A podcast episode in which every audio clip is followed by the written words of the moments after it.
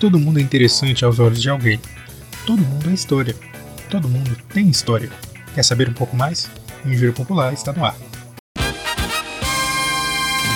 Injúria Popular, seu podcast semanal.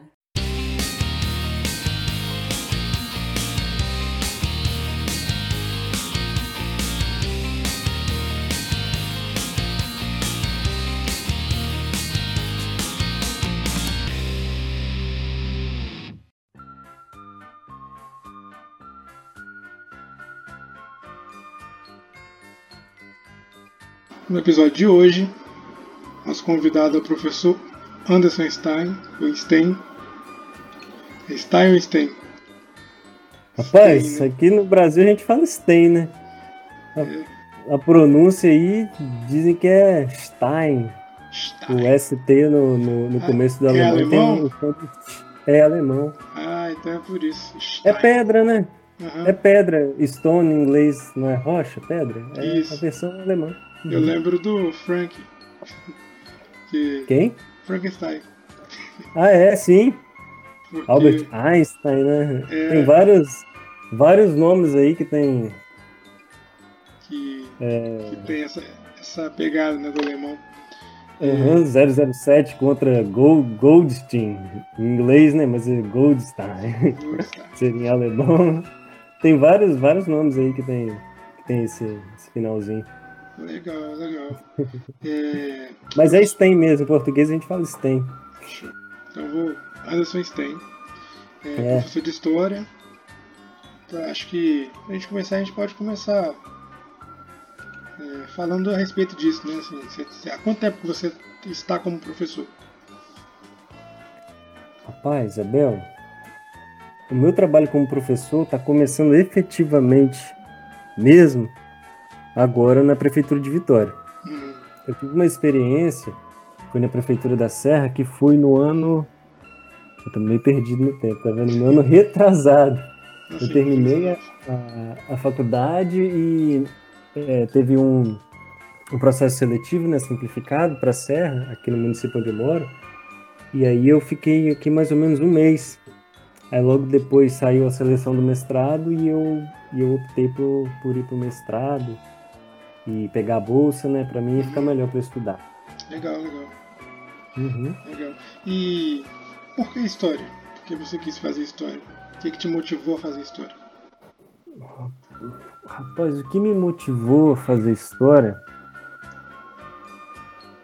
é que como é que eu posso dizer? Não é só uma razão, um motivo, mas eu acho que foi um conjunto de fatores que foram que desencadearam essa escolha que eu tive no, no, no, final do ensino médio. Ao longo da minha vida, tipo assim, eu sempre tive contato com é, produções culturais, assim, filmes, principalmente, que falavam sobre períodos históricos. É, quando eu era moleque, eu via muito filme sobre Segunda Guerra, essas coisas. Eu sempre tive um interesse sobre o tema. E eu gostava de ler sobre, eu gostava de jogar jogos sobre, conteúdos históricos, antiguidade, guerras, essas coisas assim, que foi sempre um tema que, que me cativou. Império Romano, eu já tinha assim alguns conhecimentos mais superficiais, né? Às vezes pesquisa rápida na internet, Wikipédia mesmo, para saber algumas curiosidades que me interessavam. E a partir disso foi esse conjunto de fatores que foram influenciando a minha vida de uma forma que eu sempre vi a história como uma coisa que me acompanhava, né? Uma coisa que que eu, que eu usava para poder dar sentido na minha vida. Então foi, foi meio que uma consequência.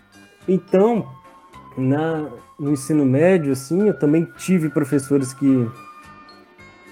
É, que eu gostava bastante, professores de história, né? Que, eu, que, que para mim participar das aulas dele é, era um momento que, que eu gostava muito. E todos esses fatores contribuíram para chegar no ensino médio, assim, no terceiro ano, e eu, eu resolvi que eu queria é, prestar o vestibular pra, para o curso de História na, na Federal do Espírito Santo. Entendeu? Legal, legal. É, eu, eu sempre é. tive dúvida, né? Entre é, História... Eu sempre gostei da área de humanas. Então eu ficava uhum. em dúvida entre História, Geografia e Letras. Mas aí acho que Letras me cativou mais e eu não estou arrependido não. Uhum. Sinto falta de alguns, uhum. alguns conteúdos, mas eu acho bacana. É, se eu não me engano, você até talvez, talvez você, você pode me responder, porque eu tô também por fora disso, mas tem o, o curso de letras, de letras do IFES de Vitória, não tem? Se eu não me engano? Tem, tem. Licenciatura em letras. Sim. É, isso mesmo, letras português só. É, no terceiro ano, é, eu fiz, eu prestei o vestibular. Meu foco era história, mas eu também botei minha nota do Enem lá pro, pro IFES. De, pra, para licenciatura. tô lembrando isso agora, porque você falou. Legal. E até depois de um tempo eu joguei meu nome no Google, apareceu um negócio lá, IFES, e o que, que é isso? Aí eu lembrei, entendeu? Mas eu nem fui muito bem, eu acho. Eu não lembro, eu acho que. Nem sei se eu cheguei a ser chamado. Enfim, eu não fui. Não fui nenhum gênio no Enem, mas também não fui muito fraco. Ah, entendeu. Fui, o, o que foi necessário para poder passar para a segunda fase, eu fiz bem. E na segunda fase eu fui bem e consegui entrar, entendeu? Entendo, foi, foi mais ou é. menos o que aconteceu comigo também. Eu tentei tanto para o uhum. IFES quanto é, para onde eu faço. Eu tentei o Nossa Bolsa. E aí eu consegui uhum. lá. O IFES eu fiquei bem, bem aquém do que eu queria. Mas tá bom, pelo menos eu consegui, tô, uhum. tô concluindo, ano que vem tô finalizando. É bom, são áreas boas que a gente, que a gente escolheu. Apesar de da educação, né, da área da educação ser uma área difícil hoje em dia, é um grande desafio. Uhum. Né, acredito que você está percebendo isso. Desafio, você, uhum. você entrou num, num período uhum. muito atípico, né? Você entrou no período de pandemia na, na, na uhum. sala de aula. Então a questão da, da escolha sobre de, de, a gente optar por uma licenciatura, né? Você tá, você tá acabando, né? Você tá me falando? Sim, eu finalizo ano você, que vem. No ano que vem. Início do ano que vem. Você tá em qual semestre? Eu tô no quinto. Quinto. Uhum. Vai terminar. E, tipo assim, o semestre tá certo ou você tá terminando o ano passado? Porque eu não sei como é que tá as instituições. Hein? Não, a, na minha faculdade tá certo, porque a gente parou em março e no início uhum. de abril, né? Porque a gente não sabia quando ia voltar. Quando uhum. caiu a ficha de que não tem previsão de volta, a gente já começou a aula uhum. online. Então a gente está certinho. Uhum. Gente, o, o, o, ano passado terminou pra gente na metade de janeiro, mas uhum. a gente já, já começou fevereiro já tá certinho. Uhum. E assim, é você que está me entrevistando, mas já pra gente. Vou aproveitar o, o bonde aqui para poder a gente responder essa pergunta. Aí eu vou passar a pergunta para você. Como é que foi essa escolha de, de optar por ser um professor? É, como é que foi assim a opinião da família, dos amigos? Você mesmo é, achava e acha que está no caminho certo? Fala um pouco da sua experiência para poder falar a minha. Uma pergunta boa. Então, uhum. é, eu, eu já cogitei vários cursos desde desde de novo que eu terminei o ensino médio em 2013. Então eu uhum. fiquei um período parado, fui trabalhar. Comecei a trabalhar. Eu até tinha passado, uhum. eu tinha conseguido passar na primeira, na primeira fase do Enem, na época que tinha Enem e a prova discursiva da UFS, lembra? É, para direito. Mas aí uhum. eu não era o que eu queria, comecei a uhum. trabalhar, deixei para lá. Nem, nem fiz a segunda fase. Então comecei a trabalhar e tal. Cogitei fazer publicidade, uhum. cogitei fazer é, outras áreas que não envolvessem matemática, né, alguma coisa fora da, uhum. da, área de matemática, mas sempre com letras, sempre com a licenciatura uhum. na mente. É, eu, sinceramente, Sim. tomei a decisão por conta própria, assim. Não fiquei muito na opinião de ninguém, não. Porque as pessoas ao nosso redor querem medicina, querem engenharia, querem cursos é, populares, né, vamos dizer assim, cursos uhum. que o pessoal foca muito na renda. Não estou diminuindo, Tradicionais, né? né? Isso. Uhum. Não, mas eu, eu sempre, assim, escolhi, decidi uhum. e fiz. Eu fiz minha inscrição, eu corri atrás dos documentos. E eu gostei, assim, é, uhum. eu, o que me inspirou a licenciatura, para não ter saído da minha mente, é, acho que foi a mesma coisa que você falou, são professores quando a gente tem alguns professores na nossa caminhada e a gente olha assim, caramba, que legal. Se eu fosse professor, eu queria ser assim. E aí isso fica na mente, né? Eu tive uma uhum. professora no, no, ensino médio que foi excelente, a professora Michele. E era engraçado porque é, ela se form, era formada em letras, dava aula no ensino médio uhum. e estava pretendendo fazer direito. Então ela estava no uhum. diário. eu estava no ensino médio e queria fazer direito. E aí inverteu. Ela fez direito, já se formou e tal, e eu fui para letras. Uhum. Né? A gente acabou invertendo assim, mas foi legal a, experiência de sala de aula com ela, aprendi muito. E aí levei isso para mim, e agora pretendo pôr em prática. Então eu uhum. gostei da área de licenciatura em letras. E é isso aí, tô feliz, tô satisfeito com o que eu escolhi. Uhum. E você? Conte para nós.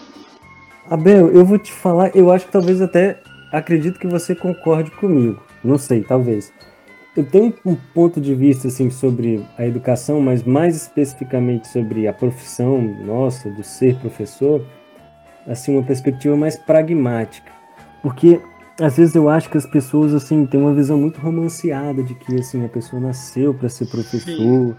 então ela tem assim um dom natural de ultrapassar as barreiras que a profissão impõe a ela então, assim, ela nasceu para fazer aquilo e ela vai, vai, vai ser boa naquilo e vai, vai fazer independente do, independente do, do que for. Eu vejo a profissão de, de professor como uma profissão, é, digamos assim, assim como uma, uma, outra, como uma profissão qualquer. Qualquer em que sentido? Que qualquer pessoa ela pode estudar, pode se habilitar e pode alcançar as condições de desempenhar bem essa, prof, essa profissão assim como outra. Uhum. O que eu estou querendo dizer é uma questão de, claro, a pessoa ter, ter o desejo, mas também a questão da, da pessoa se profissionalizar e se profissionalizar bem. Sim. Não sei nem se você concorda comigo, mas eu tenho, eu tenho essa perspectiva. Eu concordo. Assim, é, é uma coisa que, que eu tenho comigo, porque às vezes as pessoas têm essa visão mais romanceada, e é principalmente quem está fora da educação, entendeu? Às vezes as uhum. pessoas conversam, entendeu? As pessoas têm essa, essa ideia. E quando eu vejo, quando eu penso na, é, na profissão de ser professor no Brasil, cara, eu vou ser honesto com você, que eu acho que as pessoas, no senso comum, têm uma visão muito ruim da nossa profissão. Ruim no sentido não do que a gente faz mas do que a gente recebe pelo que a gente faz. Sim. Entendeu? Em termos de prestígio, em termos de salário, enfim, esse monte de coisa. E na verdade, eu vou te dar um exemplo. É... A minha mãe, ela também é professora da Rede Vitória. A Maria Lúcia até conhece ela, enfim. Ela foi uma pessoa que quando eu comecei a fazer história, licenciatura, ela, poxa, ela não gostou muito não. Ela achou assim, poxa, você é professor também e tal. Meu pai já foi um cara que me apoiou, por exemplo. Outras pessoas da minha família me apoiaram. Outros, às vezes, um vizinho na rua, eu saía para para pegar o ônibus para ir para UFES, né? O cara, pô, você tá fazendo o quê? Pô, tô estudando, tô fazendo o quê? História. Pô, vai ser professor, vai, vai morrer de fome, não sei o quê, essas paradas assim, pô, o cara me sacaneando. Aí, pô, sou um cara meio na minha, falei, tudo bem então. Mas a visão que eu tenho hoje, cara, no cenário que a gente tem atual, tanto no setor privado como no setor público, cara, a nossa profissão ela não é tão ruim assim em termos de, de remuneração, talvez seja em termos de, de prestígio social, ela não, não tenha tanto é, tanta força, digamos assim. Mas eu digo assim, talvez em termos de você de remuneração, de você querer construir uma carreira, de você ter a oportunidade é, com uma frequência moderada, digamos assim, de acessar, ascender ao serviço público, a um serviço estável, com um plano de carreira, eu acho que se a gente colocar todas essas coisas na balança, a nossa profissão ela não é tão ruim quanto as pessoas pensam. Claro, naturalmente pode melhorar tem muito, muito do que melhorar, mas eu acho hoje dentro da educação, como professor, eu acho que eu, eu tenho muito a agradecer também, porque a situação no país, em geral, não está muito fácil para todo mundo, entendeu? Sim. Meu ponto de vista. Sim, sim. Sabe, Abel? Eu concordo com você é, quando você fala nessa questão de romantizar a profissão do professor, porque eu, eu vou ser mais polêmico que você, mas eu posso falar porque eu assumo um risco depois. é, tipo assim, eu vejo muita gente reclamando de salário na profissão mas uhum. que não tem competência para cumprir aquilo. Por isso que eu falei que ia ser mais polêmico. Não uhum. tem competência. Você vê o, o, trabalho da pessoa. Não é um trabalho é, competente, um trabalho eficaz, mas a uhum. pessoa quer reclamar do salário que tem, e tem um salário bom. Uhum. É, assim como vejo pessoas que colocam, tipo assim, é, de uma maneira romântica, como você falou, bonita, eu sou professor, uhum. sou educador, mas não se empenha para melhorar, para passar algo uhum. realmente eficaz para o aluno, entendeu? Então eu vejo isso uhum. realmente como um problema também. E aí quando você uhum. tem professores que correm atrás, que estudam, que são técnicos, que têm conhecimento, que como você falou, é uma profissão, a gente precisa é, alcançar objetivos, né, seja com aluno, seja com a escola, enfim, a gente tem metas, né, tem, tem objetivos para alcançar.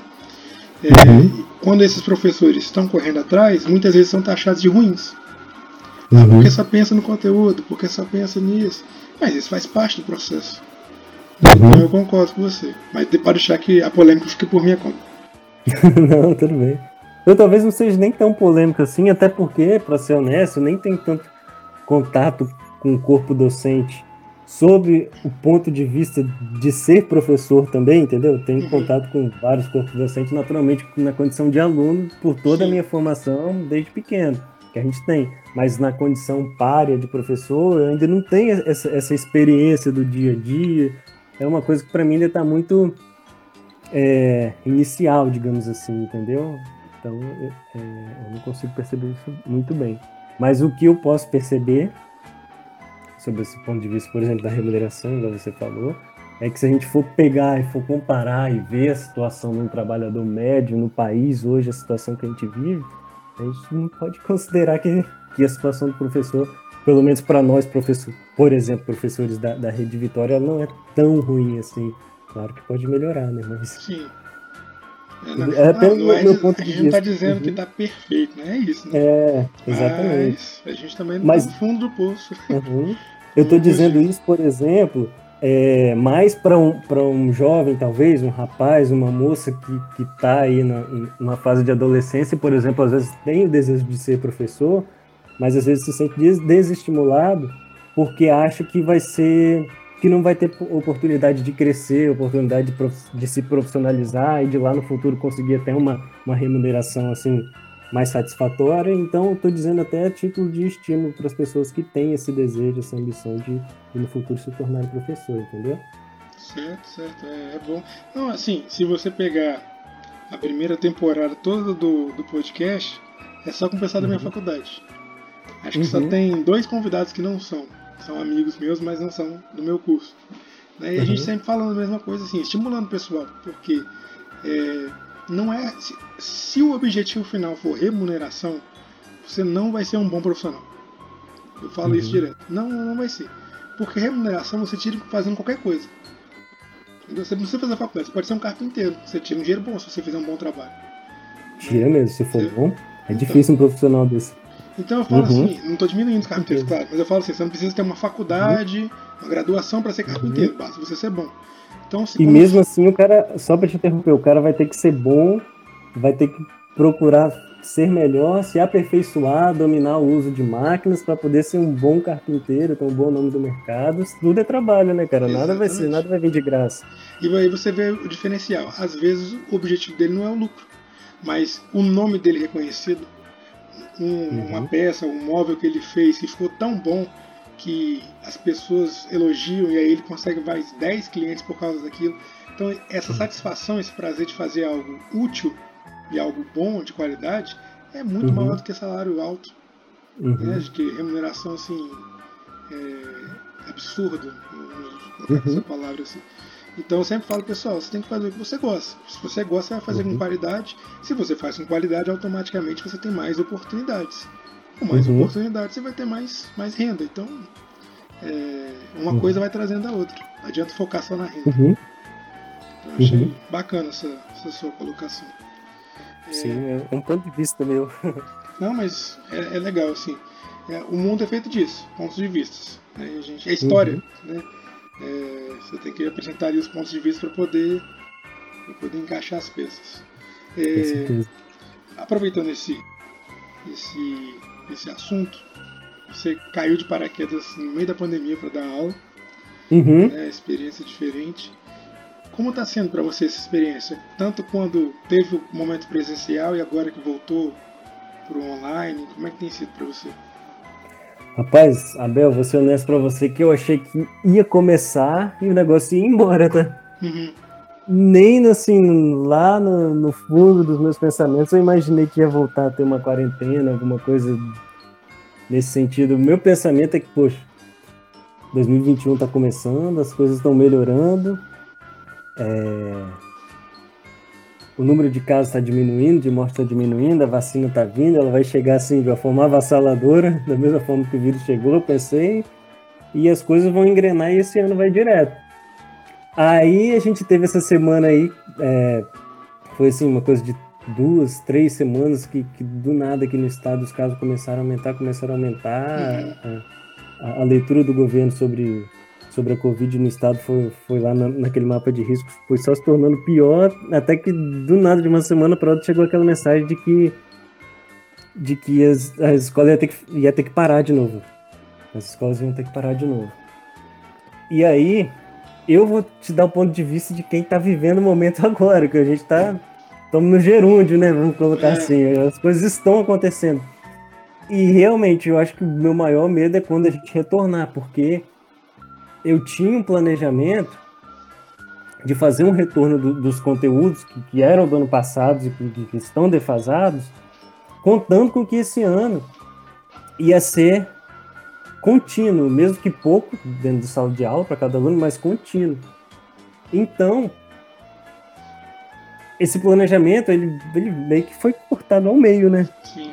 Porque agora, basicamente, o contato que eu tenho para os alunos o único contato que eu tenho é por meio da internet, principalmente pelo meio da oficial da do Google Sala de Aula, uhum. por meio da postagem das atividades, por meio das atividades que a gente converte ao PDF para mandar para o grupo, para os grupos de WhatsApp dos alunos e por meio dos plantões que a gente está tendo agora semanais, os plantões de tirar dúvida, mas que na verdade a gente acaba aproveitando para dar uma aula para os alunos, né? Sim. E aí, de repente, tirar alguma dúvida que está surgindo. Mas o problema disso tudo é que a adesão. E aí eu já não posso nem discutir tantos fatores, porque, enfim, eu não tenho tanto conhecimento sobre essa profundidade, mas a adesão dos alunos a essas plataformas é, online, elas são muito. A adesão é muito pequena. Então, assim, a gente prepara uma atividade para uma turma que é de 30 alunos e, poxa, é, poucos alunos, cinco alunos fazem, entendeu? É, você entra no, é, no plantão para as dúvidas e, poxa, a gente teve três plantões já e agora só nesse último que foi aparecer um ou outro aluno do oitavo ano, por exemplo. Eu estava querendo falar do conteúdo do oitavo ano, mas os alunos nem estavam aparecendo, entendeu? Então a adesão ela, ela é muito pequena. Minha preocupação é essa os alunos, mesmo a gente elaborando as atividades, eles não estão, pouquíssimos estão tendo acesso, e quando é, a escola retornar, que até a minha expectativa acredito que vai retornar em breve, porque tudo está indicando que, que a, a transmissão está caindo de novo, enfim, é o que a gente espera. Quando a gente retornar, eu já vou ter que retornar readequando mais ainda esse tempo do que ele já estava readequado no meu planejamento inicial, porque não vai ter jeito. Eu vou ter que Sim. revisar, vou ter que retomar os conteúdos dentro de sala de aula para conseguir é, dar uma continuidade nesse trabalho, porque realmente querer sair se atropelando, sair atropelando nos conteúdos, é, contando com um que está que tá por dentro da matéria, enquanto tem 10 que, tão, que estão que, que não conseguiram acompanhar, vai ser muito difícil. Então vai ter que ser é, tudo a passos lentos e com paciência, porque senão, porque senão a gente só vai piorar a situação. Então acho que, para mim, que não tem é, muita experiência em, em, sala de aula, é mais um desafio, né? Mas. Sim. Eu acho assim, que... que a gente vai ter um problema muito grande ainda nos próximos 10 anos. Não em relação à pandemia em si, porque eu torço para a gente se livrar disso, mas com o resultado desse atraso na educação. Esse atraso, porque os alunos não, não reprovaram, né? Estão passando. E aí vai chegar, imagina, você falou dos oitavo ano, vai chegar no nono ano, vai chegar no ensino médio com dois anos defasados. E aí o professor do ensino médio tem que se desdobrar para poder corrigir isso aí. Enquanto vocês do fundamental também tem que se desdobrar para pegar os alunos do quinto, do quarto ano que estão chegando, que também estão estão atrasados, que também ficaram esse tempo perdido. Então vai ser um período muito difícil para a gente recuperar, se restabelecer. Né? Assim, ao mesmo tempo, eu acho, é, eu estava na escola, né? Tô entregando atividades essas semanas aí, porque estagiário é imune ao vírus, mas estagiário já vem com, com, a, com sangue blindado, de acordo com a prefeitura. Mas enfim, sem problema, a gente está lá. Uhum. E aí, assim, a gente percebe que o, o aluno está passando a reconhecer a escola como algo essencial. Porque a gente estava até um tempo atrás numa geração onde a escola é lixo, a escola não serve para nada, a escola não presta para nada, não quero ir para a escola, vai para a escola para namorar. Só que agora eles estão sentindo a falta da escola. Então, uhum. de certa forma, isso tem um impacto positivo. Eu tenho percebido isso. Os alunos vão lá os bagunceiros, os alunos que não tinham interesse. É, uhum. Que primeiro, segundo, terceiro ano, normalmente tem, gostam da escola, né? Eu falo os maiores. Uhum. Perguntando quando volta, é, porque tá, tá com saudade, quer voltar, quer estudar, quer ter contato com os professores. Então, isso eu achei como um impacto positivo. Se é que a gente uhum. pode tirar algo positivo disso tudo, né? É, uhum. Mas espero que também isso influencie daqui para frente né, para os uhum. alunos se engajarem em estudar, né, aperfeiçoar um pouco mais seus conhecimentos. Uhum. Mas é um desafio, né? Uhum. Todos os professores desse período é um período, um período bem, está sendo um período bem complicado. Mas é, a defasagem, com certeza, Abel, isso aí que você falou de 10 anos, é uma coisa que vai reverberar aí para o futuro, que a gente vai, vai ter que conviver muito ainda com com esse problema da defasagem. E eu acredito que, que ela vai. É, que esse problema vai ser mais forte, principalmente na parte da alfabetização, porque as crianças que estão na, naquela etapa ali, primeiro, segundo ano, estão aprendendo, estão consolidando é, o primeiro ali domínio da, da linguagem, do, da língua portuguesa escrita, enfim, lida, essas crianças certamente são as que mais estão sofrendo, porque você pegar um aluno, por exemplo, agora do Fundamental 2, que ele já tem, pelo menos a grande maioria já tem é, esses fundamentos mais ou menos consolidados, eles mesmos já têm até condições de, de buscar novos conteúdos por conta própria, pelo próprio acesso à linguagem que eles estão tendo, mas essa limitação de, de acesso à escola para esses alunos que estão na parte de alfabetização, eu estou achando que vai ser o que mais vai, vai refletir de, de dificuldade para a educação nos próximos anos agora essa, essa geração desses, desses meninos, desses novinhos. Tem um Os ponto também. Né? Primeiro, segundo, terceiro. É, a família também está aprendendo que a importância da escola, a importância de acompanhar as atividades. Infelizmente, ainda não são todos. Porque a gente uhum. vê que nem todo mundo vai buscar atividade na escola. A gente vê que tem uhum. pai que não sabe nem o período que o filho está matriculado. O uhum. período, ele não sabe se é do matutino ou vespertino. Uhum. E isso para mim é assustador. Tudo bem você não saber a turma, porque não teve tempo né, para isso. Assim, foi tudo muito rápido. Então não tem problema você não saber se ele é A, se ele é B, se ele é C, se ele é D. Agora, você não saber se ele é da manhã ou se ele é da tarde. Uhum. É, aí isso para mim é, é, assustador. Mas uhum. tem muitas famílias também que despertaram. Estão pegando atividade, estão levando para casa, estão acompanhando com os filhos, levam os filhos é, levam as atividades, pegam novas, perguntam, tiram dúvidas. Então, assim, isso é bom, porque uhum. os pais estão começando a perceber que eles são partes, são parte integrante do processo. Não é só professor uhum. aluno, a família também participa, né? a família ajuda. Uhum.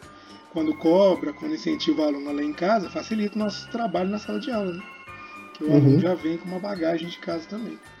Então eu uhum. espero que isso aumente esse interesse da família na educação e tudo mais para melhorar Sim. nosso serviço nesse sentido, assim, né? Melhorar uhum. o processo, que inclui todo uhum. mundo. É... é... isso aí, com certeza. é como posso falar, eu não tenho tanta experiência para poder realizar uma comparação de um antes e um depois da condição de professor. Então, assim, eu estou vivendo o momento agora, né? Sim, então sim. vamos ver como vai ser no, nesse futuro próximo, no futuro, em um futuro mais longínquo aí, que com o próprio feedback dos outros professores que são mais experientes, a gente vai, vai ver quais vão ser as consequências negativas que a gente sabe, mas também positivo de alguma coisa a gente vai tirar, sim, eu acredito. Sim, sim. É. Uhum. Só o Como, tempo você- vai como dizer. na própria análise que você fez aí. Só o tempo vai dizer. Mas vamos Uhum. em frente para a gente Melhorar nossa, nossa conversa. Falamos de pandemia, falamos de desafios. E Uhum. para fugir disso, o que, que você faz para poder relaxar a mente, esquecer um pouco dessa, dessa rotina puxada, porque tá uma rotina puxada para os Tá. professores, de lazer, o que, que- o que, que um Uhum. professor pode fazer para poder relaxar e descansar um pouco. Uhum. Rapaz, é estranho porque. Rapaz, eu sempre falo assim, rapaz, Abel. Parece que não tem nome, é Abel. Não, Abel. É estranho porque é um cansaço diferente, né? Porque a rotina de ir para a escola ela é diferente porque você tem um cansaço mais físico, assim, de uma aula, uma correria, você vai sai de uma sala, entra na outra, você fala bastante. Então parece que você meio que divide aquele cansaço intelectual com um cansaço físico. E agora, como a gente está só no home office, parece que o seu corpo ele tá meio parado ali, mas a cabeça ela tá a mil, ela tá querendo explodir, porque você tá, tá o dia inteiro na frente do computador, por exemplo. É, de manhã eu tô trabalhando, porque eu só trabalho em período, né? Mas de tarde eu tô fazendo as coisas da dissertação. Então, é na frente do computador o dia quase inteiro. E o que, que eu gosto de fazer, por exemplo? Cara, eu sou um cara é, da tecnologia, assim, digamos, acerca de entretenimento. É, filme, série, jogo eletrônico. Basicamente isso. Atividade física, já tem um tempo que eu tô conseguindo fazer com regularidade. Uma, uma corrida eu dou uma vez por semana. Tipo assim, como. ó, olha só o que eu vou te falar. Como não dá pra correr de máscara, Não dá mesmo, não. pode ficar tranquilo. não tem como. Você sabe que não tem como correr de máscara. Aí eu tenho que esperar cair a calada da noite, quando não tem quase ninguém na rua, não tem de Uhum. tênis. Eu vou na rua, não tem? Uhum. Aí eu pouco fora. Dou uma corridinha. Uma vez por semana ajuda bastante. Aí em casa, às vezes eu faço um exercíciozinho, tipo assim, peso do corpo mesmo, flexão, essas paradas, entendeu? Eu tenho, eu tenho uns hábitos assim, que desde novo já fiz artes marciais, essas coisas, já fiz musculação, academia, mas hoje eu, eu faço mais um- umas besteirinhas assim em casa para passar o tempo. Uhum. Filme, é, eu gosto de ficção científica, cara, eu gosto de tanta coisa, drama, ficção científica, filmes históricos, naturalmente. Muita coisa, muita coisa. Jogos eletrônicos, eu gosto de jogos eletrônicos. Eu sou um menino aí da era que quando eu fui pirralhinho, meu pai, meu pai me deu um videogame daquele bem antigão. Na época, né? Ele era antigo na época, no começo dos tá. anos 2000, ele era lá do, da virada do 80 para 90. Então, tipo assim, eu, desde novo eu fui inserido aí nessa, nessa cultura dos jogos eletrônicos. Apesar de eu não estar nessa vibe aí dos meninos. Poxa, professor, o senhor joga Free Fire, não sei o que, eu não jogo Free Fire não. Mas ler, às vezes eu gosto de ler algumas literaturas, algumas coisas. Como eu te falei, deu para ler o Jorge Amado lá, agora eu dei uma parada de novo, tenho que ler mais coisas, tô, tô parado. Mas é basicamente isso, é quando sobra tempo, né? Tempo às vezes é mais no final de semana que eu tiro um tempo para fazer uma coisa diferente, assim. Porque no dia a dia da semana também, trabalhar, cuidar da minha filha, que toma muito tempo também, o tempinho que, que sobra assim, tem que estar olhando ela, tem que estar revezando, então é correria. Entendeu? Não tá dando pra passear, não tá dando pra, pra sair, não dá pra ir na praia. É, é basicamente isso. né? Dentro É. de casa. Uhum, É legal. Você falou da, da máscara, mas assim, Uhum. apesar da gente saber da, da necessidade, da importância, mas não tem Uhum. como, não tem como uma pessoa falar assim, ah não, é, é ótimo, é, é maravilhoso. Não é, ainda mais Uhum. pra fazer exercício, é horrível. Não. Eu, eu já tenho, às vezes, um- umas crises de falta de ar, assim. uhum. Aí se eu for fazer um exercício e não ficar de máscara, parece que eu tô sufocando, parece que tem alguém tampando meu rosto, assim. É muito complicado. Aí tem que ser nesse esquema aí, ou à noite, ou de manhã bem cedinho, Uhum. não tem ninguém, você consegue. Você consegue fazer um exercício tranquilo. É, você tem que escapar uma hora, porque realmente, igual. Você correr de máscara, cara, não tem condições. Não, Honestamente, não tem condições. Tenta, você pôr uma máscara no rosto, até uma pessoa que é treinada aí, que tem é, uma preparação mais de um nível atlético, a pessoa vai sentir muito, e aí já tem até gente falando, né, médico falando que até é perigoso pela falta de oxigenação, Sim. você ter talvez até uma parada cardíaca, até um problema mais grave, porque o exercício de, de alta intensidade, ele, ele depende que você consiga oxigenar melhor o organismo. Eu tenho, né? eu tenho minhas técnicas. Eu ando com a máscara aqui, uhum. que eu consigo respirar e se passar alguém, alguma coisa, ela sobe e depois volta pro lugar. É, não, é boa ideia. Tem que ser assim, infelizmente. Uhum. É isso aí. É, você falou de, de filme, né? filme é legal, uhum. filme, filme rende muito assunto. É, e música, que tipo de música você gosta? Nossa, que tipo de música? Rapaz, isso é difícil, hein? Eu tava até conversando com a Brenda, com, com a minha companheira, né? Uhum. Se fosse definir o que que eu gosto, o que que eu mais gosto, digamos assim, o estilo que eu mais gosto, eu colocaria um estilo assim de uma maneira mais abrangente possível, MPB.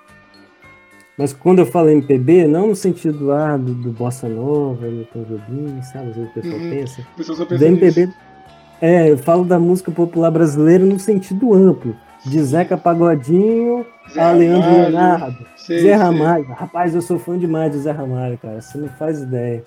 Ramalho, é sou fãzaço de Zé Ramalho. De Zé carteirinho. Ramalho. De carteirinho. Eu gosto desses caras, entendeu? Belchior, Raul Seixas. É, Pô, tanta gente, cara. Sabe, uhum. música popular brasileira no sentido amplo. Popular. É o que eu mais é o que eu mais gosto, entendeu? É o que eu mais gosto, acho que é, nesse sentido aí, entendeu? Legal, legal. Eu já tenho uma puxada mais pro rock. Eu uhum. gosto de Engenheiros da Bahia, uhum. é, Titãs, algumas bandas uhum. internacionais também. Ultimamente estou vendo uhum. muito Engenheiros, que é, tem feito muito bem. Que são músicas reflexivas. Eu, eu gosto de música que eu consigo entender a letra. Entender no sentido, uhum. tipo assim. É, um, um, como é que eu vou dizer? Não é entender letra fácil, não é isso que eu quero dizer. É, às, às, vezes a letra é difícil, às vezes a letra é, uhum. é, é viajante. Mas você uhum. percebe que o cara escreveu com, com vontade. Sabe? Uhum. Você vê isso no Zé Ramalho, você vê isso no Raul, uhum. você vê isso no Engenheiros, você vê isso em Titãs. Né? Eu gosto uhum. assim, quando o cara escreve a música e parece que a música foi bem feita. Assim. Não sei se você já ouviu Pouca Vogal. Não, é de quem? É, é tipo assim, existe o Engenheiros Havaí com o Humberto, uhum. Gessinger. Na verdade não existe Sim. mais o Engenheiros, né? Ele tá uhum. sozinho agora. E, e, tem uma banda chamada Cidadão Quem. Os dois são gaúchos. E aí os dois falar. vocalistas se juntaram e fizeram Pouca Vogal, que é um CD com músicas dos uhum. dois. Entendeu? Se uhum. juntaram. E é muito bom é muito bom. As músicas uhum. para poder pensar, para poder estudar, eu coloco lá e, e viajo. Então é legal, uhum. é um bom gosto assim. Música, uhum. Eu gosto de música boa. Eu, eu, sinceramente eu sou muito preconceituoso com, é. com essas modernidades de hoje. Não, pior que até que eu não sou muito não, eu não sou não. Eu sou... Não, eu sou porque é. eu vivo num, num ambiente onde os quatro cantos aqui é funk o dia todo, final de semana todo e com letra que. Nossa, parece é. que estão narrando. Enfim, horrível, horrível, horrível. Uhum. E aí eu tento me enfiar na, nas músicas clássicas da uhum. MPB. Quando eu falo clássica, assim, né? Clássica da MPB, eu sei, eu sei, uhum. pra poder uhum. fugir um pouco, porque senão fica doido. Uhum. a gente uhum. fica doido ouvindo só coisa que, que não, não acrescenta nada, às vezes não acrescenta nada. Como eu falei, uhum. eu, tenho, eu tenho preconceito quanto a isso. Mas quem gosta, gosta. Mas eu não consigo não. Não, eu, eu assim, eu acho que tudo é um momento, mas eu não tenho. Eu tenho preconceito também, assim, assim, não. Assim, é uma música que eu não fico ouvindo toda hora, entendeu? Mas eu não tenho assim, uma, tô muito contra. Eu não sei explicar direito, sabe? Eu acho que eu, talvez eu, eu, seja preconceituoso, mas talvez menos do que você, deve Sim. ser isso. Música também, eu também é, tenho é relativo. Música uhum. relativa. Tem, tem, eu é. conheço roqueiro que gosta de funk. Claro, eu acho eu conheço, tem. Agora eu conheço também roqueiro que odeia, que, que gostaria de matar todos é. os caras. É, Mas eu não consigo entender esses caras também, não, pô, doideira danada. É, É igual, eu, por exemplo, eu gosto de rock também. Rock internacional, assim, os antigos, tal. Mas. Como é que eu posso te dizer? Às vezes eu gosto do rock, mas eu gosto mais da. da balada. Sabe? Eu tava passando tipo no Fantástico uma reportagem, acho que aqueles caras, sei lá, do, do CDC lá, esse DC, né? Com um sujeito lá que eu nem lembro o nome lá, e eles se gabando de que eles nunca fizeram uma, eles são uma banda de rock completamente genuína, porque eles nunca gravaram uma balada romântica. Mas quando às vezes quando eu escuto a banda de rock, eu vou escutar a balada, tipo assim, Scorpions, eu vou escutar a É, Still Love You, não tem? Uhum. Eu vou escutar as românticas, porque é uma pegada que eu gosto mais, entendeu? Ah, e pra você ter ideia, assim, as, as bandas que mais se destacam, é, que esse de ser bem conhecido, mas é só Uhum. aquilo. Mas você tem, por exemplo, Uhum. Queen, que inovou, que num CD eles colocam vários estilos musicais dentro do rock e aí todo mundo gostou, todo mundo se Pô, apaixonou. Queen, Queen é do cacete, né, cara? E, pô, não pode xingar. Pode, pode. vai. A própria, tô brincando, depois você corta aí. A própria figura do Fred Mercury, né, cara? Pra mim foi um dos maiores cantores aí que, que a humanidade já viu, pelo menos a gente aqui no Ocidente, ele tá entre os maiores, se não foi maior, né? Sim. E faltou pouco pra ter uma parceria dele com o Michael Jackson. Pra mim seria incrível demais. Ia ter? Eles ia não fizeram, não? Não, tem um, um vídeo, um documentário que eu vi que eles eram amigos, chegaram a se conhecer, se encontravam em shows e tal, e estavam pensando em fazer, um, um fazer uma gravação juntos. Uhum. Só que aí foi bem próximo do ano que o, que o Fred descobriu a AIDS, aí começou o Uhum. tratamento, e aí ele ficou mais, mais fechado, né? E aí Uhum. ele morreu. Então não deu tempo. Uhum. Mas ia ser incrível, pra mim seria incrível. Michael dois. Jackson no auge também, né? Michael, Jackson, eu não acho ele um grande cantor, mas Uhum. um grande showman. Né? E Uhum. um, um cara muito criativo. Então eu, eu acho que uma música do Michael Jackson e do Fred Mercury seria incrível demais. Ele era muito performático. Isso, isso aí. Mas com É igual, qualidade. tipo assim. Sim, muita uhum. qualidade. É igual você pega, por exemplo, YouTube, não tem? YouTube, Bonovox. Tipo assim, pô, o Bonovox ele canta muito, a banda é, é muito boa, até hoje eles são bons, mas também muito deles é, é a performance, assim. Sim. Você pegar o Bonovox se apresentando, ele é um cara performático, entendeu? Aquilo ali faz parte da, do, faz parte do show, né? É Entendeu? marcante. É marcante. É legal. diferencia dos demais, mas eu gosto muito, eu gosto muito, eu, eu acho que eu tenho uma, uma preferência pelos pelos britânicos, sabe? Pink Uhum. Floyd, U2, esses caras assim, Dire Streets, Dire Streets, meu inglês tá enferrujadão. Não, relaxa. As públicas aqui só, Eu- eu só falo português. Eu gosto mais do, dos, do- dos britânicos, as bandas britânicas eu acho que são mais legais. Scorpions, eu gosto de Scorpions, mas uma curiosidade, eles são alemães, né? Sim, são alemães. Por isso que eles têm aquele sotacão lá cantando, Aham. rapaz. Eu escutava, rapaz, esse negócio tá muito estranho aqui, cara. Os caras tá parecendo. Sei lá, tá parecendo quase um brasileiro falando inglês, tá alguma coisa errada aqui. Aí que eu fui ver que os caras eram era alemão, né?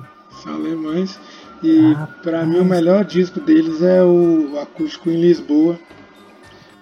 Porque foi onde eu conheci, assim, e eu gostei pra caramba. Eu não conheço, não. Talvez eu já tenha escutado, mas não, não, me, Depois não me dei conta. Acústico em Acústico em Lisboa, Lisboa. muito bom. Tem uns clássicos deles, né? Que eles fizeram a versão acústica. E eles Uhum. cantam também mais algumas músicas de, de outros, outras bandas, como é, Love of My Life do Queen, Dust Uhum. the Wind do Kansas. Ah, eu já ouvi essas versões em acústico, então, já. é Já deve ter ouvido isso aí e não sabia. Eu lembro dessa do Love of My Life, né, versão, uma versão acústica cantada pelo, pelos caras lá do Scorpions. O bom dessa Uhum. variedade é que você tem uma banda para cada coisa. Por exemplo, se você quer qualidade de, de voz, você escuta Queen. Porque Uhum. o que eles fazem com as vozes é incrível.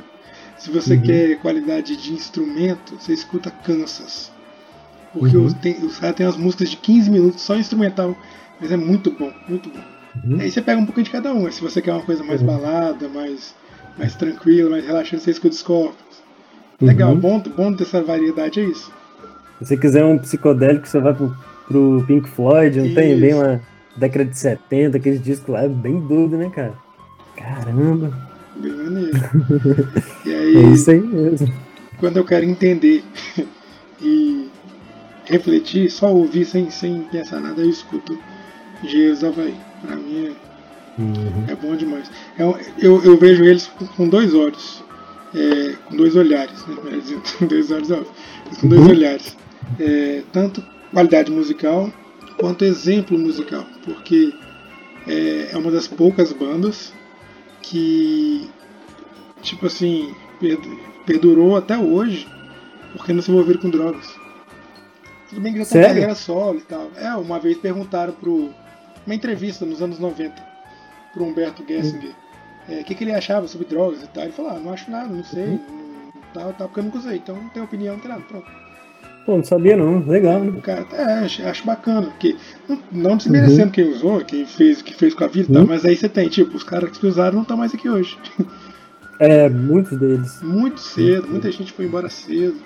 Gente incrível que foi embora cedo por causa de droga, por causa de, uhum. de besteira, enquanto tem outros que conseguiram uhum. perdurar até hoje estão aí. Ele é um exemplo. Acho bacana. O pessoal do Roupa Nova também. Tá é verdade. É, eu não sabia, eu não tinha observado esse detalhe. Porque, tipo assim, é meio que um histórico, né? Tipo assim, das bandas de rock, os caras usar droga. E coisa pesada e tal. É, é pré-requisito. Tipo, Led Zeppelin, não tem aquelas paradas lá do David Gilmour tocando é David Gilmour? Não, David Gilmour é o cara do, do Pink Floyd. Como é que é o nome do guitarrista lá do Led Zeppelin? O... Gente, como é que é o nome daquele cara, velho? Pergunta difícil. Oh, meu Deus. Pera aí. Não, não é possível não. Jimmy Page. Jimmy Page. Já viu o Jimmy Page tocando ao vivo? A galera falava que ele tava doidão, né? Então, é, vai saber, devia estar tá mesmo, né? Com certeza. E tipo assim, o rock tem meio que esse estigma, né? De que os caras eram drogadões e tal, usavam qualquer tipo de coisa. Era um pré-requisito pra poder. Aqui no Brasil não é muito diferente, né? A gente tem expoentes aí como Renato Russo, Cazuza, que tem é. altos históricos aí na droga, mas também letras inalcançáveis, letras super inspiradas. Né? O próprio Raul Seixas, né, dizem que Sim. sofreu muito com dependência de, de, cocaína e junto com álcool, né? Ele foi um cara também que se destruiu por causa disso aí. Pois é, Mas isso, comparo... isso que é o triste. São caras, uhum. são gênios, né, que a gente teve aqui. Uhum. Você pega a composição, você não, não, ninguém consegue fazer hoje algo semelhante, uhum. mas que já se foram. Tem, eu que sou fã aí do Zé Ramalho também, eu gosto de ler sobre a biografia dele, ele teve muito problema com droga também, dependência de cocaína, e ele foi um cara que, ele até mesmo relata, eu acho que foi ao longo da década de 80, eu acho que final da década de 80, início de 90, que ele mesmo começou a fazer tipo um tratamento pessoal para conseguir se livrar da droga. Uhum. E aí ele fala que a esposa dele ajudou ele muito, porque ele, tipo assim, ele tava caminhando para um, pra morte mesmo. Ele mesmo já tava percebendo isso, tipo assim, altas dosagens, passando mal já a ponto de ter overdoses. E aí ele mesmo, com a ajuda da mulher dele, conseguiu se libertar da droga e, o cara tá vivo hoje, né? Até hoje aí, até hoje, até hoje fazendo sucesso. É um nome de uhum. peso, não é um nome qualquer, né? Você coloca o cara desse aí, faz uma live, é um Zé Ramalho da vida, as pessoas uhum. assistem, gostam. É, referência musical aí para muita gente. Isso que eu acho bacana. Eu, eu conheci é, pelos meus pais né, que gostam. Eu conheci ouvindo CD Grande Encontro, que é ele, Geraldo Azevedo. Nossa, Elma, sou apaixonado é, por isso aí. É Alceu Valença e Elma. Muito Nossa, bom esse bom. CD. Muito bom. Com, a, com, as músicas dos quatro, né? Eles cantando é muito bom. Então, uhum. que bom que ele tá aí, né? Tá de pé. Uhum. Que bom que ele, que ele acordou a tempo e, e tá com a sua arte até hoje. E esses caras são de uma época, assim, década de 70 e 80, que as drogas, assim, principalmente sintéticas, igual cocaína, elas estavam começando a emergir na sociedade brasileira, né? Eram, tipo assim, drogas de, de pessoas de alto padrão, que, que pouquíssimas pessoas tinham acesso. Então, muitas vezes, às vezes, o cara já tinha contato com outras drogas de um acesso mais fácil, como a maconha, por exemplo, e naturalmente com a própria ascensão artística deles e financeira, uma coisa assim, meio que vinha por consequência a oportunidade Sim. de usar a droga, mas as pessoas nem na época não tinham tanta informação do poder de dependência química.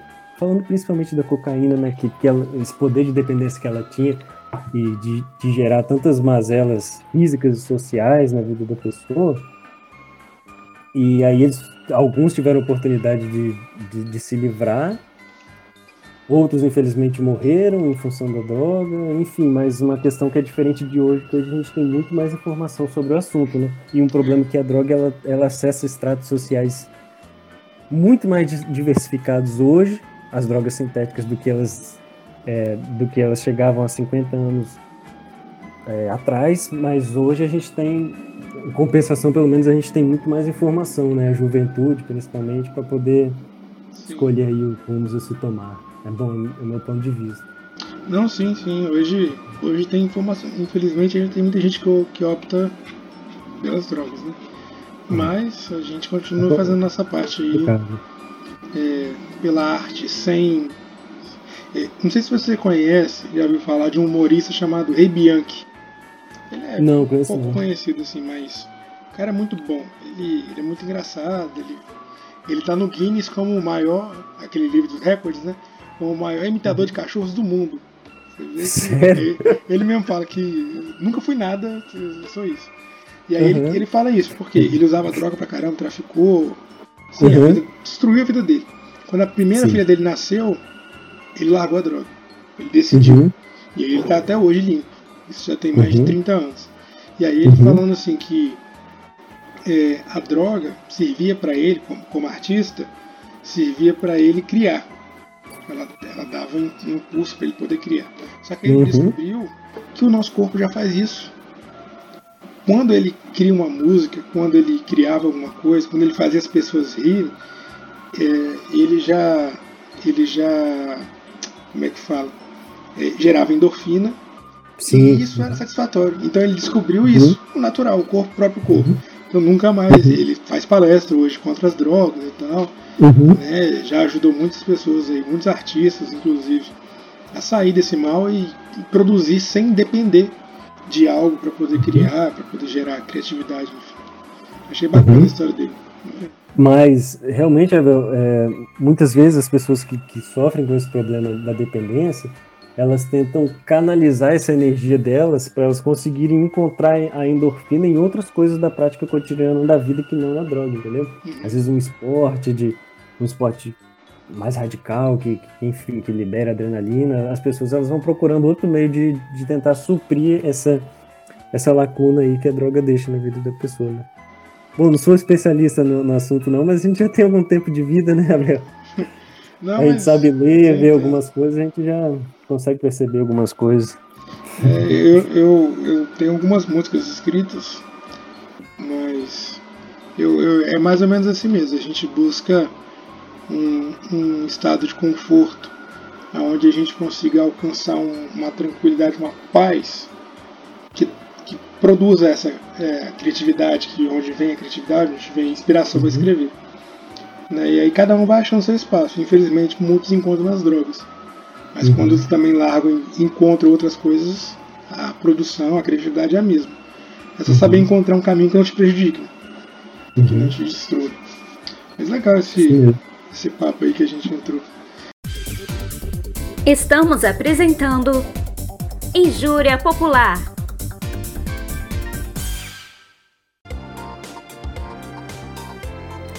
Quer construir ou reformar sua residência? Chame o Pedreiro, a melhor opção para construções e reformas de residências. O pedreiro faz a obra, enrola bastante, vai um dia e falta dois, e sempre arruma um ajudante que não serve para nada. Incrível! Com o pedreiro, seu estresse diário está garantido. Chame o pedreiro. Esse serviço é contraindicado para quem mora de aluguel. Voltamos a apresentar Injúria Popular. Você, uhum. tem uma filha, né? Você tem uma filha de quantos anos? Ela fez dois aninhos, é a Antônia. Legal. Uhum. E é um desafio, né? Rapaz, é um desafio. Assim, agora parece até que tá um pouco mais tranquila, porque. Um pouco mais tranquilo, porque ela tá mais independente, sabe? Já não tá mais bebezinha, fica aquela choração toda hora que é atenção. Às vezes ela pega os brinquedinhos dela, fica brincando, entendeu? Desde que ela não esteja fazendo nada arriscado, tipo subir no sofá, entendeu? Essas coisas Sim. que são perigosas. Até que tá mais tranquilo, tá? Tá. Tá bem maleável, vamos colocar assim. E ela é. Cara, realmente muda a vida completamente, sua perspectiva de vida. Cara, você vê uma coisinha pequena daquela ali, você não sabe como é que um, negocinho tão pequeno daquele pode ser tão importante pra gente, cara. É, é. Legal, Só legal. quem é pai mesmo pra poder saber o que, que é isso. Eu só tô sabendo vivendo mesmo a experiência de saber o que é esse, esse sentimento, esse amor. É uma coisa muito forte, cara. Muito diferente. Legal. Isso é importante, né? Para o desenvolvimento dela, ter pai, a mãe, esse Uhum. carinho, esse cuidado, isso é fundamental. Que legal. Pra gente também, que para o nosso desenvolvimento, vamos colocar assim também, a forma como a gente enxerga o mundo muda bastante. Muda Sim. bastante. Ela, acho que um filho, isso eu falo não por experiência própria, mas olhando ao redor, observando, né? é, parece que ele diminui as fronteiras do mundo. Né? Porque antes o mundo era gigante e a gente quer explorar e a gente quer viver sem consequências, Uhum. né? viver a, é, a liberdade. Aí quando chega um filho, Uhum. as coisas mudam. Né? Você Uhum. tem uma fronteira, você tem um limite, você tem que ter cuidado com, com o que você vai fazer, o- o- né? Uhum. seus, seus planos agora já não são mais os mesmos. Exatamente. Uhum. É, é É isso mesmo, essa pegada aí. Você tem sempre alguém pra cuidar, né? Exato. Você não pensar. tá mais só por si, você tem que estar pensando na, na criança. É sempre por aí. Legal, legal. É... Esqueci outro tema que eu ia perguntar. Vê aí, pode ficar tranquilo. É... Deixa eu olhar aqui. Peraí. Nós falamos de pandemia, falamos de um pouco da do ser professor, né? Da- falamos um pouco aí sobre atividades físicas que a gente tá, acaba burlando um pouquinho aí as regras, É. Já sei. mas Se bem que é por uma boa causa. Pelo menos é pra fazer atividade física. é, Não é pra Uhum. aglomerar. Né? mas tipo assim, eu saí na, em casa assim pra ir na esquina ali, eu já saí de máscara, pra mim é, é sagrado, é religioso. Desde- agora desde agora é até sou obrigatório, né? Aí na Serra. É, é, agora é até obrigatório, mas sempre foi assim. Virou lei, apesar de eu não concordar com essa lei, mas tudo bem. Uhum. É, porque é complicado, né? Você pe- pegar as pessoas e fazer. Porque, tipo assim, não sei se. Não precisa concordar comigo, não. Eu vou aproveitar o momento para dar minha opinião. Uhum. Até o exército o prefeito queria chamar para poder fiscalizar. Olha, eu nunca Uhum. vi ele chamar o exército para diminuir criminalidade. Eu nunca Eu vi chamar o disso aí, exército. não. Você querendo É. chamar o exército? É, ele queria tá chamar o sabendo? exército para fiscalizar. Aí, aí eu fico pensando, eu nunca vi ele chamar o exército para diminuir criminalidade. A Uhum. Serra, infelizmente, ainda é considerado como um lugar muito perigoso. Eu sei que está melhorando, mas ainda tem áreas muito difíceis. Eu nunca vi chamar o exército para atender pessoal quando chove muito e o pessoal fica ilhado e perde tudo. Eu nunca vi. Chama, e o governo chamar o exército. O exército pode ir por, por- por conta própria, mas eu nunca vi essa solicitação. Eu Uhum. nunca vi chamarem o exército para levar vacina a quem é idoso e acamado e não pode ir até o local. Eu nunca vi. Mas Uhum. para poder fiscalizar o pessoal na rua, aí ele quer chamar. É, é por isso que eu não Uhum. concordo, assim, entendeu? Eu acho que se o exército fosse chamado para as coisas emergentes de sempre, de todo dia, né? Aí eu até entenderia agora a participação do exército. Mas só para Uhum. satisfazer a vontade do governador, que igual você falou, você não entra no banco sem máscara. Você não entra no Uhum. supermercado sem máscara. Você não entra na academia, você não entra em lugar nenhum sem máscara. Então, é, acaba sendo obrigatório. Ele quer te fiscalizar onde? Na rua. Então, Uhum. enfim, complicado. Mas é opinião Eu minha. acho que, precisa... pra mim, assim, o problema não é nem. Eu não vejo, tipo assim, com tanto problema em, é, em você ter uma legislação, um decreto, enfim, para poder obrigar a pessoa a usar máscara na rua. Mas eu acho que a dificuldade é realmente de fiscalizar, entendeu? Se, tipo assim, se você vai punir uma pessoa, é um pressuposto de que você vai punir as demais que estão cometendo o mesmo erro, né? E eu acho que o problema é colocar em prática a punição, porque, tipo assim, não é só você botar um exército, digamos assim, essa hipótese de botar uma força de segurança na rua, mas você tem aquele, aquele indivíduo, aquele, aquele rapaz, aquele jovem que é o soldado, enfim, que vai ter que desempenhar o papel, e será que ele vai estar disposto a desempenhar um papel que vai ser tão mal visto pela, pela população dessa forma? Então é uma coisa. Você entende o ponto de vista que eu tô querendo chegar? Quem é que vai Não, Vai botar a mão na massa, entendeu? ao contrário. É, né? Então, é, é uma coisa muito complicada, cara. É, porque não Porque- tem cabimento. Já tá. Uhum. Já tá todo mundo no limite. Eu quando eu falo todo mundo, é todo mundo, todo mundo tá cansado. Né? Assim, quem tá dentro de casa, quem perdeu parente, quem perdeu amigo, é, quem tá trabalhando na saúde, tá todo mundo no limite, todo mundo muito cansado. Aí você põe um negócio desse agora, é, tipo assim, é você já tá preparando as peças para uma confusão. Pra Uhum. briga, entendeu? Porque você sabe como é que é o povo. O povo vai ficar Uhum. nervoso, o povo vai querer brigar, o povo vai ser preso, Uhum. vai fazer vídeo. Então assim, eu, Uhum. eu penso, acho que o político nesse momento. Às vezes vai botar mais lenha na fogueira do que. Exatamente. Entendi. Acho que o político nesse momento ele tem que promover a paz. Talvez um, um apelo até maior, digamos assim, no sentido de educar as pessoas, né? Talvez um comercial, uma propaganda, alguma coisa assim mais intuitiva, né? Exatamente. Pode ser mais, Com mais, carinho, eficaz do que. força, faz sentido, força faz sentido. bruta. Tipo, não sei se você viu, eu acho horrível, né? Eu vi essa semana um bebê que foi encontrado em Vila Velha, no lixo. Uhum. né? A mãe abandonou. Aí os caras vão pra televisão falar que é, a mãe tem que aparecer porque ela vai ser presa e tal e tal e tal. Não tô justificando o que ela fez, é óbvio que é terrível. Mas eu nunca vi uma propaganda na televisão falando assim: se você não tem condições de ter seu filho, se você não pode criar, entregue em tal lugar. Eu nunca vi. Eu nunca vi, nunca vi uma propaganda assim, aonde ela possa pedir socorro, entendeu? É, Uhum, porque muitas vezes elas fazem isso com medo de ser presa, com medo. Porque aí você entra na questão de abuso, né, estupro, você entra na questão de pobreza, você entra na questão de drogas. Às vezes a mulher usuária de drogas mora na rua e não tem como Uhum. criar o filho. Então tem várias questões. Como eu falei, não Uhum. justifica jogar no lixo, mas também ela não tem uma alternativa, sabe? Uhum. É, não tem, porque fica com medo de depois ser descoberto, ser presa e, e responder um monte de coisa e tal. Eu acho que Uhum. deveria investir nisso, no contrário. né? Se você Uhum. não tem condições, traga seu filho até tal lugar, entregue aqui, a gente vai cuidar, ter acompanhamento psicolo- psicológico e tal e tal. Então essas, Uhum. essas coisas que eu acho que a sociedade não faz, mas quer punir. Uhum. E o que deveria punir não está punindo. Mas enfim, Uhum. são opiniões polêmicas Uhum. minhas. Não, entendi, faz sentido. Uhum. É, Nunca observei muito por esse ponto de vista, não, mas eu, eu tô te entendendo, sim. Não, é porque eu, eu fiquei pensando nisso essa semana, porque eu também nunca pensei. Aham, É, não, não pensei por esse ponto, Quando a gente vê, não. a Eu, gente só- eu vi irado. também isso, mas eu só. A gente fica irado, né, quando a gente vê, a gente fica com raiva, É. a gente fica triste Exatamente. pela situação Uhum. da criança que querendo culpar, culpar a mãe.